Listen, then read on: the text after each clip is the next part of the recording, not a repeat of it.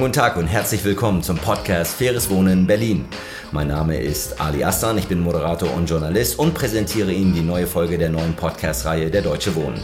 Unser heutiges Thema Mietendeckel versus Selbstverpflichtung. Was sorgt für Entlastung bei den Mietpreisen? Kurz zum Hintergrund. Der rot-rot-grüne Berliner Senat hat im Oktober den Mietendeckel beschlossen. Er sieht vor, dass die Mieten für Wohnungen, die vor 2014 gebaut wurden, für fünf Jahre eingefroren werden. Dieses betrifft 1,5 Millionen Wohnungen in Berlin. Die Deutsche Wohnen hat sich in der Diskussion um rasant steigende Mieten in Berlin jedoch für einen eigenen Weg entschieden. Seit dem 1. Juli werden werden Mieterhöhungen so begrenzt, dass ein Haushalt maximal 30 Prozent seines Nettoeinkommens für die Netto-Kaltmiete aufwenden muss. Mietendeckel oder Selbstverpflichtung? Welches Instrument ist besser geeignet, um die Mieter zu entlasten? Diese Frage möchte ich mit meinen Gästen diskutieren.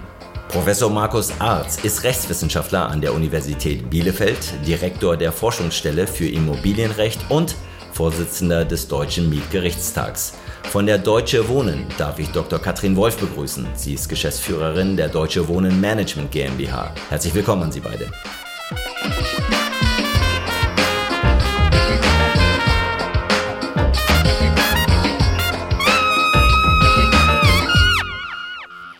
Professor Arzt, lassen Sie uns kurz mit einer Frage in die Diskussion einsteigen. Was bedeutet faires Wohnen für Sie?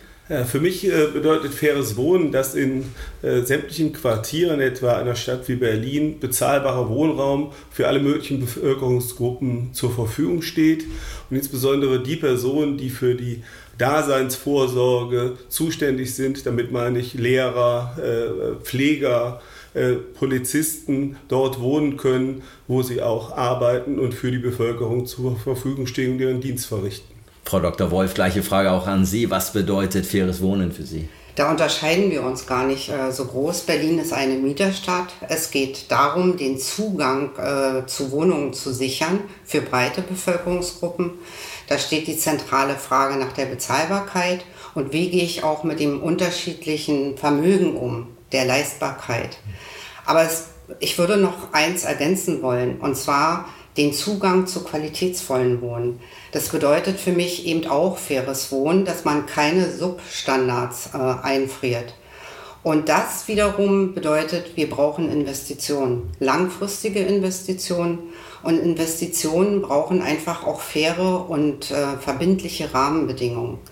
Und da zählt dann auch ein konstruktives Dialogklima dazu nämlich dass man gemeinsam alle Akteure von Politik und Wirtschaft daran arbeiten und dass man keine Feindbilder aufbaut.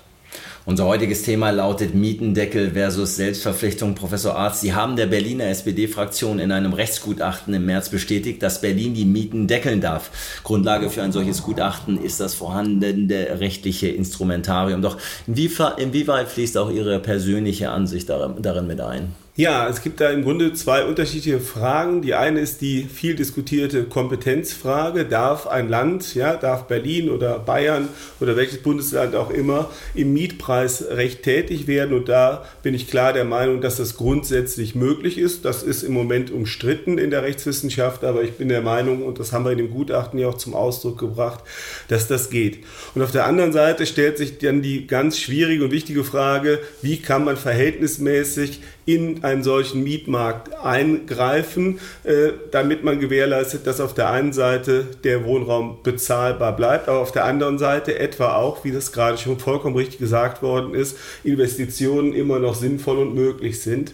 Und da äh, habe ich mich immer dafür ausgesprochen, dass man einen behutsamen Mietdeckel einführt und äh, da gibt es ein, zwei, drei Punkte im jetzt vorliegenden Entwurf, äh, die ich für zu weitgehend erachte. Und welche wären das? Ja, insbesondere äh, habe ich mich immer, da bleibe ich auch dabei, gegen die Kappung äh, der Mieten im laufenden Mietverhältnis ausgesprochen. Da werden wir wahrscheinlich auch keine großen äh, äh, Meinungsunterschiede haben. Also es ist sehr, sehr gefährlich, in laufenden Mietverhältnissen durch ein Verwaltungseingreifen die Miete zu senken. Da sehe ich eine große Gefahr, dass das ganze an sich positive Projekt äh, scheitert und auch die starke Einschränkung der Modernisierungsmieterhöhung, äh, also die äh, Kappung auf 1 Euro, die im Moment vorgesehen ist, äh, die ist auch durchaus äh, gefährlich, weil wir ja Investitionen etwa in den energetischen Zustand, in die Barrierefreiheit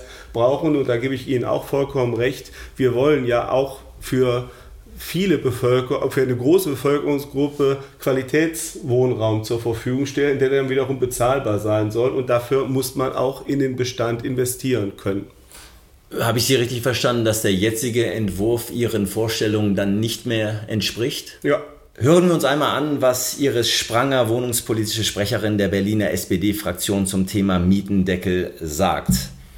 Die Mieterinnen und Mieter in Berlin brauchen unbedingt eine Atempause von überhöhten Mieten. Die Angst ist einfach bei den Berlinerinnen und Berlinern da, eventuell im kommenden Monat die Miete nicht mehr bezahlen zu können. Deshalb ist der Mietendeckel genau die richtige Antwort darauf. In einem Kommentar zu Frau Sprangers Statement schreibt ein User auf Facebook, wenn man nicht versteht, dass das eigentliche Problem Wohnungsmangel heißt, könnte man das tatsächlich für eine gute Idee halten, Frau Dr. Wolf. Wo sehen Sie das eigentliche Problem? Man kann es eigentlich kaum besser auf den Punkt bringen als der User äh, in Facebook, weil genau das ist das eigentliche Problem. Es ist die Wohnungsknappheit. Und äh, natürlich, und das macht Angst, das macht, sorgt auch für Verunsicherung, wenn die Schere zwischen den äh, Angebotsmieten und den Bestandsmieten in Berlin immer weiter auseinandergeht.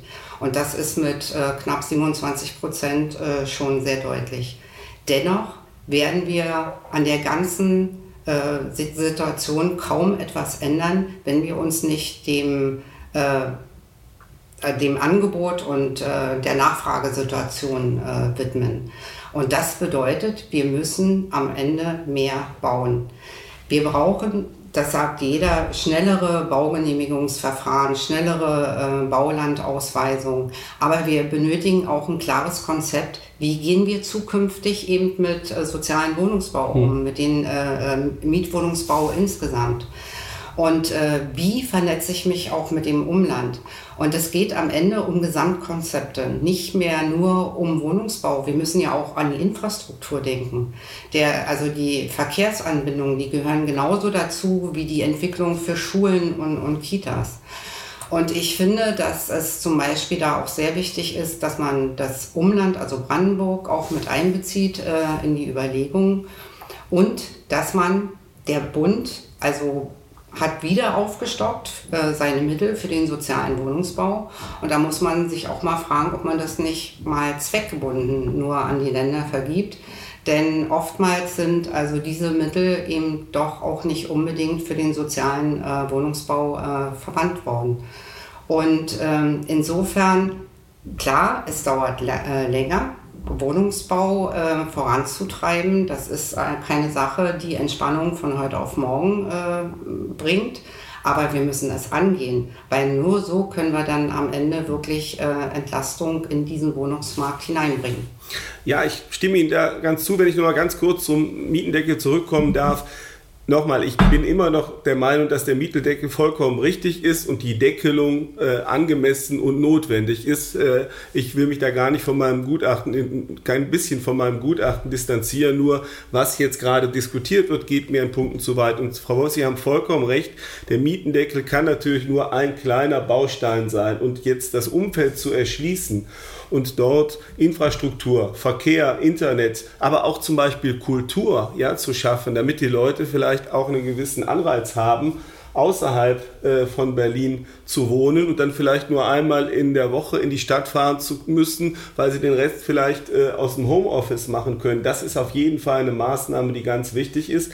Aber da gibt es natürlich auch Widerstände. Ich habe das in München diskutiert äh, im Landtag und dann wurde mir von Bürgermeistern aus äh, aus, aus sagen wir mal, touristisch erschlossenen Gebieten drumherum gesagt, naja, wir wollen eigentlich nicht, dass hier verdichtet wird und Wohnungsbau passiert, sondern die Leute kommen halt bei uns, äh, also in unser Dorf nach Garmisch und machen da Urlaub und äh, die Leute sollen mal schön in München bleiben. Und das ist nicht so einfach, wie wir das jetzt sagen, aber ich bin vollkommen Ihrer Meinung, man muss den ländlichen Raum aufwerten, damit die Leute nicht alle in der Stadt wohnen äh, müssen oder wollen. Und insbesondere, wie gesagt, da geht es nicht nur im Internet, da geht es um S-Bahn, da geht es aber auch um Kultur. Und man müsste vielleicht auch einfach mal eine große Behörde irgendwo, ja, außerhalb ansiedeln, damit da schon äh, ein gewisser Anreiz besteht, dann eben dort zu wohnen. Da sind wir uns, wenn ich da mal gleich drauf einsteigen kann, sind wir uns ja wirklich einig. Und das Problem, was ich äh, teilweise sehe mit dem Mietendeckel, das haben Sie ja schon eingangs äh, sehr richtig gesagt, dass beispielsweise im Bereich der Modernisierung das überhaupt nicht mehr auskömmlich ist. Wir hinken, was die Modernisierung in Berlin anbetrifft, sowieso schon sehr hinterher. Und wenn man dem Berliner Klimaschutzrat äh, aufmerksam zuhört, der hat ganz eindeutig festgestellt, alleine um eine Tonne CO2 pro Wohnung und Jahr einzusparen, brauche ich ein Investitionsvolumen von roundabout 500 Euro pro Quadratmeter Wohnfläche für die energetische Ertüchtigung da komme ich, da bin ich jenseits von Gut und Böse mit diesem 1 Euro. Mhm. Und das ist ja nicht mal eine 1 Euro Umlage, sondern es ist ja 1 Euro auf die sogenannten festgesetzten Oberwerte. Und äh, insofern glaube ich, werden wir die Klimaziele, die sich Berlin selbst steckt, äh, gar nicht erreichen. Und zu dem anderen, ähm, ich glaube auch, dass teilweise diese Deckelung ähm, der Bestandsmieten, also teilweise der Absenkung, wie Sie also auch schon richtig bemängelt haben, ähm, dass das also eigentlich am Ende Verwerfungen sogar noch teilweise verstärken kann, weil ähm, man darf hier eins auch nicht vergessen, da werden, ähm, man hat von Wuchermieten gesprochen. Also Wuchermieten. Also selbst wenn wir also äh, jetzt mal das Gesetzliche außen vor lassen, aber wenn man also rechtlich nicht genau Bescheid weiß, mit Wucher wird, ein, wird die Bevölkerung immer eine kriminelle Verfahrensweise verbinden. Und da muss man einfach mal sagen, das ist nicht äh, klug, wenn man ein äh, günstiges Investitionsklima schaffen will. Ne? Und noch ein Satz dazu, zu diesen sogenannten Wuchermieten. Da werden, also ich habe mir mal die Mietspiegel äh, äh, angeschaut äh, und da wird heutzutage etwas als Wucher oder äh, Ordnungswidrigkeit deklariert. Das finden wir schon äh, in Mietspiegelwerten von 2015. Und wenn ein Vermieter hier ganz normal nach Recht und Gesetz agiert hat, dann kann ich heute nicht sagen, ich fordere eine Wuchermiete. Das ist nicht klug für die Investitions- oder für das Investitionsklima. Kann ich Ihnen ehrlich gesagt nur zustimmen. Also das ähm, äh, ist an einzelnen Punkten ein wenig aus dem Ruder gelaufen und äh, man kann und darf mit dem Begriff des Wuchers nicht umgehen bei Mieten, die vollkommen legal und auch nicht überzogen abgeschlossen äh, worden sind. Und äh, Sie haben noch einen Punkt angesprochen. Ich glaube, es ist auch gefährlich, wenn man ähm, die Ordnungswidrigkeit an die Fahrlässigkeit alleine knüpft. Also dass ein Vermieter, der ja sozusagen ein ganz klein bisschen über diesen jetzt festgelegten Werten sich befindet, dass er sich äh, insofern einen, dem Vorwurf der Ordnungswidrigkeit ausgesetzt sieht, das halte ich auch für für, für schwierig. Also ähm, nochmal, ich finde diese, diese Einführung einer Deckelung vollkommen richtig, aber das hat mit dem Griff des zivilrechtlichen Wuchers, jedenfalls die Tatbestände, die Sie ansprechen, also 20 Prozent über der Miete aus dem Mietspiegel 13, das hat mit Wucher äh, wirklich nichts zu tun. Mhm. Professor Arzt, Sie kommen in Ihrem Gutachten ja auch zu dem Entschluss, dass die Einführung des Mietendeckels auch nach fünf Jahren noch positive Folgewirkungen auf den Mietmarkt in Berlin hätte. Wie bewerten Sie den Mietendeckel in Bezug auf das Investitionsklima in dieser Stadt? Ja, äh, das kommt natürlich wirklich darauf an, wie man ihn ausgestaltet. Ja, also der Mietendeckel als solcher, der jetzt zunächst einmal also äh, der Mietendeckel, den, den wir, mein Kollege Franz Mayer und ich damals vorgeschlagen haben, der also im Grunde genommen nur ein Moratorium der Mieterhöhungen mit sich gebracht hätte. Man friert Mieten ein und orientiert sich bei Neuvertragsmieten an der sogenannten Mietpreisbremse. Ähm, da und äh, schaut sich mal behutsam äh, die Mieterhöhung nach Modernisierung an, lässt den Neubau vollkommen außen vor. Da habe ich eigentlich keine große Sorge, dass das auf die Investitionsbereitschaft negative Einflüsse hat. Wenn man aber nun ganz andere Forderungen äh, erhebt, dann äh, muss ich sagen, hat das natürlich, kann das die Folge haben, dass es zu einer Verunsicherung führt und sagt, naja, wenn man jetzt solche Ideen in den Raum stellt und ernsthaft verfolgt, weiß ich als Investor ja nicht, was in äh, fünf Jahren äh, passiert. Äh, insofern kann ich das durchaus nachvollziehen. Und deswegen habe ich mich immer dafür ausgesprochen, macht was, aber verhältnismäßig, behutsam und schaut auch irgendwie die Effekte äh, an, die da geschehen. Ja, das äh, ist, äh, wie Sie sich vorstellen können, keine so ganz einfache äh, äh, Situation, wenn man sich grundsätzlich dafür stark gemacht hat und das auch mit angeschoben hat, aber nun Dinge äh, in gewisser Weise naja, ich möchte nicht sagen eskalieren, aber jedenfalls äh, aus dem, meines Erachtens ein bisschen aus dem Ruder äh, laufen, äh, die jedenfalls von mir ich will nicht sagen, dass ich da die ne, äh, Weisheit habe, aber wo ich die Einschätzung habe, dass das einen Schritt zu weit geht. Und das kann, äh, haben Sie wiederum vollkommen recht, auch äh, eine, eine Unsicherheit äh, hinsichtlich der Investitionsbereitschaft nach sich ziehen. Da kann ich äh, kaum äh, noch etwas hinzufügen, aber um das vielleicht nochmal zu untermauern, weil es wird äh, von der Politik äh, ja jetzt auch immer gesagt, ja, der Neubau ist ja ausgeschlossen. Aber das ist äh, genau äh, das Problem. Wir haben Oberwerte, die ähm, ermittelt wurden äh, auf der Basis 2013 mit einer gewissen Indexierung, aber die sind völlig äh, vom Markt entkoppelt. Äh, zur äh, Modernisierung haben wir schon einiges gesagt. Es werden sogar Mieten abgesenkt, also wo, wo dann teilweise eben auch sehr eigenwillige Begriffe wie Wucher und Ordnungswidrigkeit hineingebracht werden. Und jetzt muss man sich vorstellen, jetzt sagt man dem Investor, aber Neubau ist ja ausgeschlossen. Woher soll man am Ende das Vertrauen entwickeln, dass in fünf Jahren äh, nicht noch wieder neue Definitionen also ähm, im Raum stehen? Und äh, dass in fünf Jahren ein, äh, ich sag mal, heute neu gebauter, äh, neu, neu gebauter Neubau ist äh, doppelt, aber äh, der dann nicht plötzlich zum neuen Altbau hm. zählt. Wobei man da, hm, da sagen ja. muss, dann hat man in Berlin ja wirklich, das hat man wenigstens konsequent, durch, konsequent durchgezogen und hat sich an dem Termin 2014, selbst jetzt noch an 14 orientiert, ne, aus der Mietpreisbremse. Also da habe ich eigentlich keine Sorge, weil da war man konsequent. Aber ähm, nochmal, wir liegen da ziemlich äh, wenig weit auseinander. Ja. Frau Dr. Wolf, die Deutsche Wohnen setzt ja auf eine weitreichende Selbstverpflichtung. Unter anderem versprechen Sie, dass durch Modernisierung oder Mieterhöhungen keine Mieter seine Wohnung wird aufgeben müssen. Wie wollen Sie das genau gewährleisten? Am Ende ist es ist es für uns, glaube ich, ähm, äh, das beste Mittel, um zu gewährleisten, dass gewisse Strukturen, eben wie Sie das eingangs auch gesagt haben, ähm, erhalten bleiben, dass man aber qualitätsvolles Wohnen ermöglicht. Das bedeutet die Selbstverpflichtung, dass wir feste Grenzen einsetzen und äh, einkommensniedrige ähm, Haushalte schützen. Äh, diese Haushalte werden dahingehend geschützt, dass wir auf Umlagen gänzlich verzichten, beziehungsweise dass wir kappen, wenn gewisse Grenzen, in dem Fall ähm, 30 Prozent des Nettohaushaltseinkommens, wenn dafür mehr ähm, ausgegeben werden muss für die Brutto-Warmmiete, äh, dann kappen wir oder wir verzichten.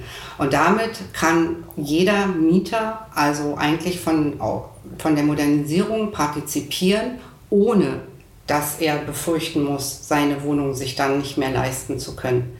Wir gehen auf individuelle Einkommenssituationen ein. Und das ist, glaube ich, auch das Entscheidende. Wir brauchen keinen äh, Deckel für alle. Wir brauchen individuelle Lösungen, die auf Einkommensorientierung abzielen.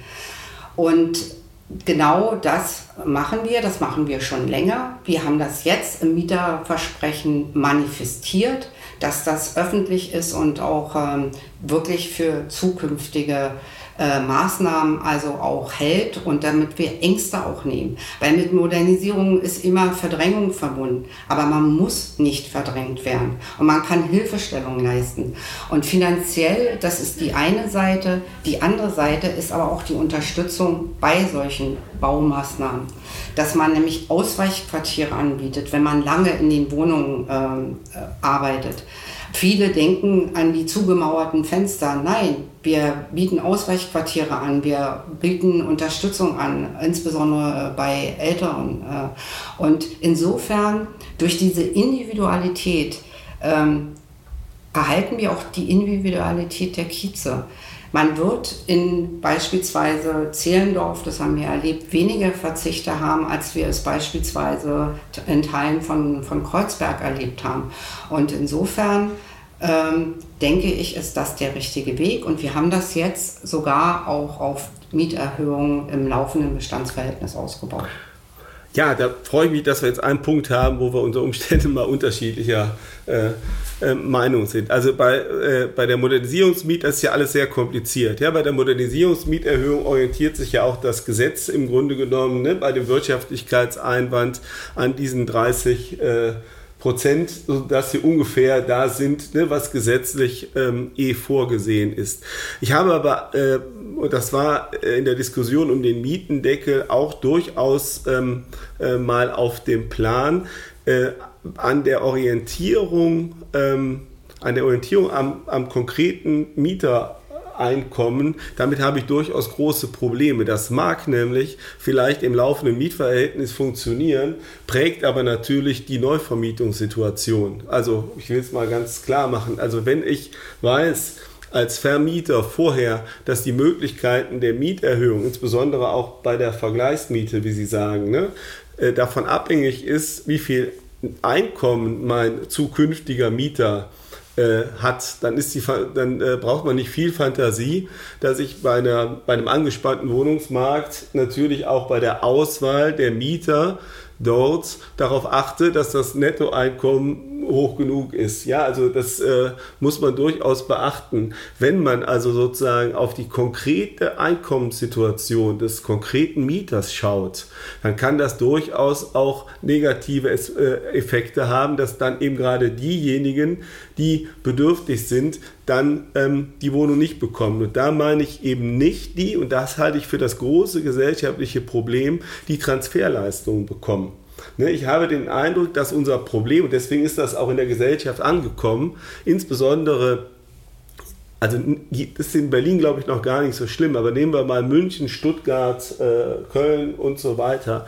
Da trifft es sozusagen die so dazwischen, die Mitte der Gesellschaft, also die keine Transferleistung bekommen, die aber nicht im Geld schwimmen, die so ein ganz normales Einkommen haben, ja, wie ein, ein Richter, ein, ein, ein Lehrer, ein Polizist oder wer auch immer. Dass die die überhaupt keine Möglichkeit haben, ja, Unterstützung vom Staat zu bekommen, nicht äh, in der Lage sind, äh, bezahlbaren Wohnraum zu bekommen. Und nochmal, wenn ich an, an, den, an, den konkreten, an die konkrete Einkommenssituation des konkreten Mieters anknüpfe, dann hat der natürlich einen gewissen Nachteil bei der Suche Darüber hinaus haben wir durchaus das Problem, dass Leute dann dem Vermieter ja als Mietinteressenten ihre ganzen ne, sozusagen Vermögenssituation äh, offenbaren müssen. Auch keine ganz einfache Situation.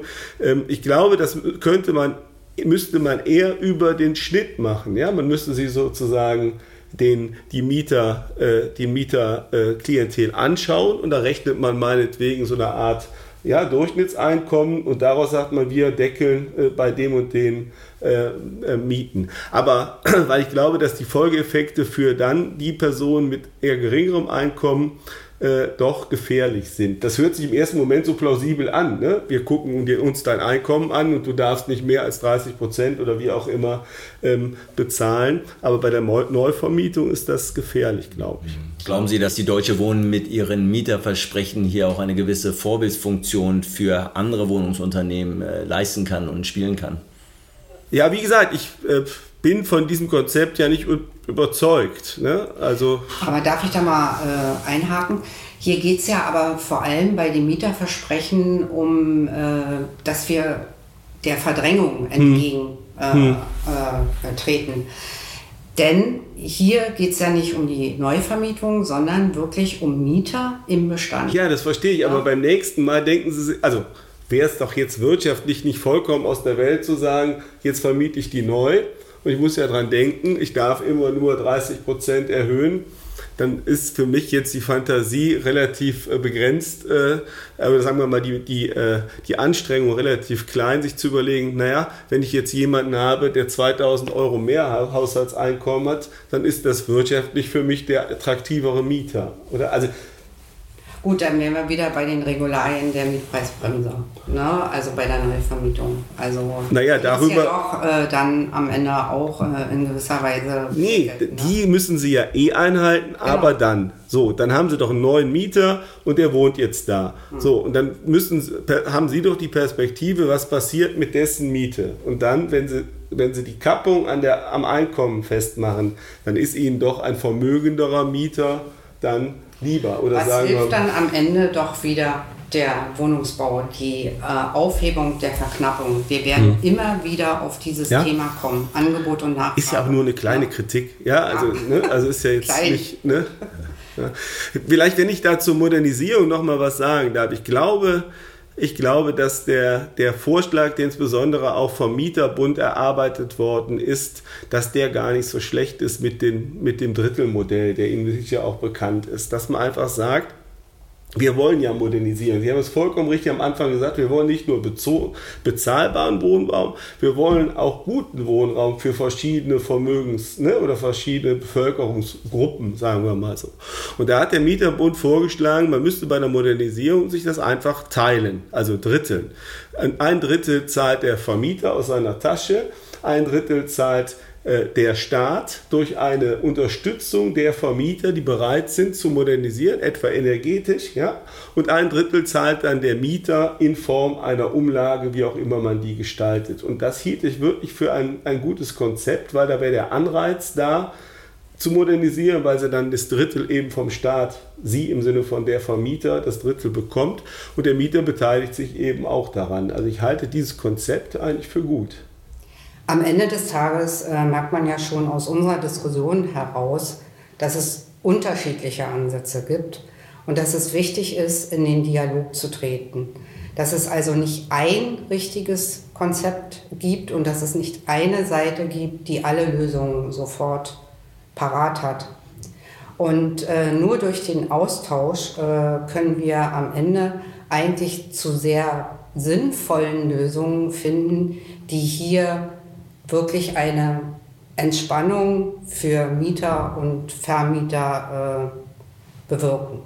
Der Dialog, den wir auch heute hier führen, ist unabdingbar, um zu gemeinsamen Lösungen zu kommen. Wir sind schon fast am Ende, möchte Sie aber beide abschließend noch um eine Zukunftsprognose bitten. Wie wird der Berliner Wohnungsmarkt in zehn Jahren aufgestellt sein, Professor Arz? Tja, in zehn Jahren.